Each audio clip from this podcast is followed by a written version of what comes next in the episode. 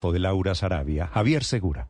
Néstor, ¿qué tal? Muy buenos días. En diálogo con eh, María Jimena Duzán, en su podcast A Fondo, el presidente Gustavo Petro habló sobre varios temas. Anticipó quién será el nuevo ministro de Minas, lanzó una advertencia si el Congreso de la República no aprueba las reformas sociales y fue muy crítico con la Fiscalía General de la Nación.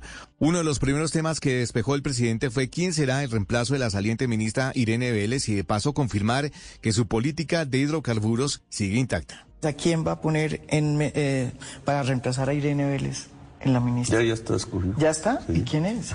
No, ya está escogido y no sabíamos quién es. Sí, es Andrés Camacho. Camacho, quien eh, sonaba para la Agencia Nacional de Hidrocarburos, es considerado un petrista de línea dura, muy cercano a las ideas de Irene Vélez, fue líder universitario y sobre todo es un activista político ligado con el Partido Colombia Humana y hasta con el Partido Comunes. Gustavo Petro también analizó la realidad política que le espera a sus principales reformas en el Congreso de la República para la segunda legislatura de este periodo presidencial. El presidente, muy reflexivo, plantea que sería un hecho histórico que las reformas se hundan en el Congreso, pero que al mismo tiempo eso serviría para cuestionar si la sociedad colombiana quería o no un cambio. ¿La sociedad quiere las reformas o no las quiere? ¿Quiso el cambio o fue un problema de moda?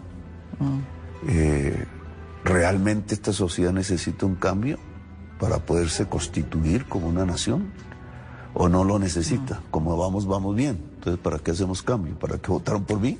Petro también respondió por el proceso que se adelanta en la justicia ordinaria por el caso del supuesto uso indebido del polígrafo en el caso de Marel Bismesa, la niñera de Laura Sarabia, quien fuera su jefe de gabinete. Siempre es voluntario. La persona puede decir no.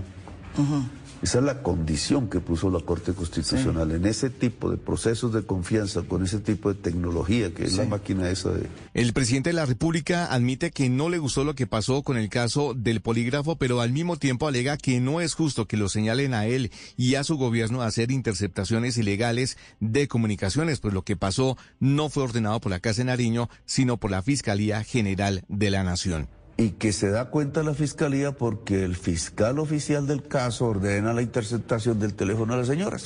Y entonces ahí por una cosa técnica se dan cuenta que ya estaba interceptado. ambas cosas salen de la fiscalía. Pero también se refirió a los rumores sobre un supuesto acuerdo para que en la terna del fiscal que debe presentar el primer mandatario incluya candidatos que pausen las acciones judiciales en contra del expresidente Álvaro Uribe Vélez. Yo no he hablado con Uribe de eso. Y ese no es nuestro problema. Digamos, Uribe debe aceptar los procesos a derecho. Eh, y ese no es un tema del gobierno. El gobierno no está interesado en perseguir a Uribe. El gobierno no está mirando para atrás. Ese no, eh, desde campaña lo dije, nosotros aquí no venimos a vengarnos. Mm. Si va a haber justicia, es la justicia la que determina, no el gobierno. Asimismo, también cuestionó que se esté interpretando su llamado a un acuerdo nacional con la premisa de que va a abandonar los puntos fundamentales de su plan de gobierno. Javier Segura, Blue Radio. Estás escuchando Blue Radio.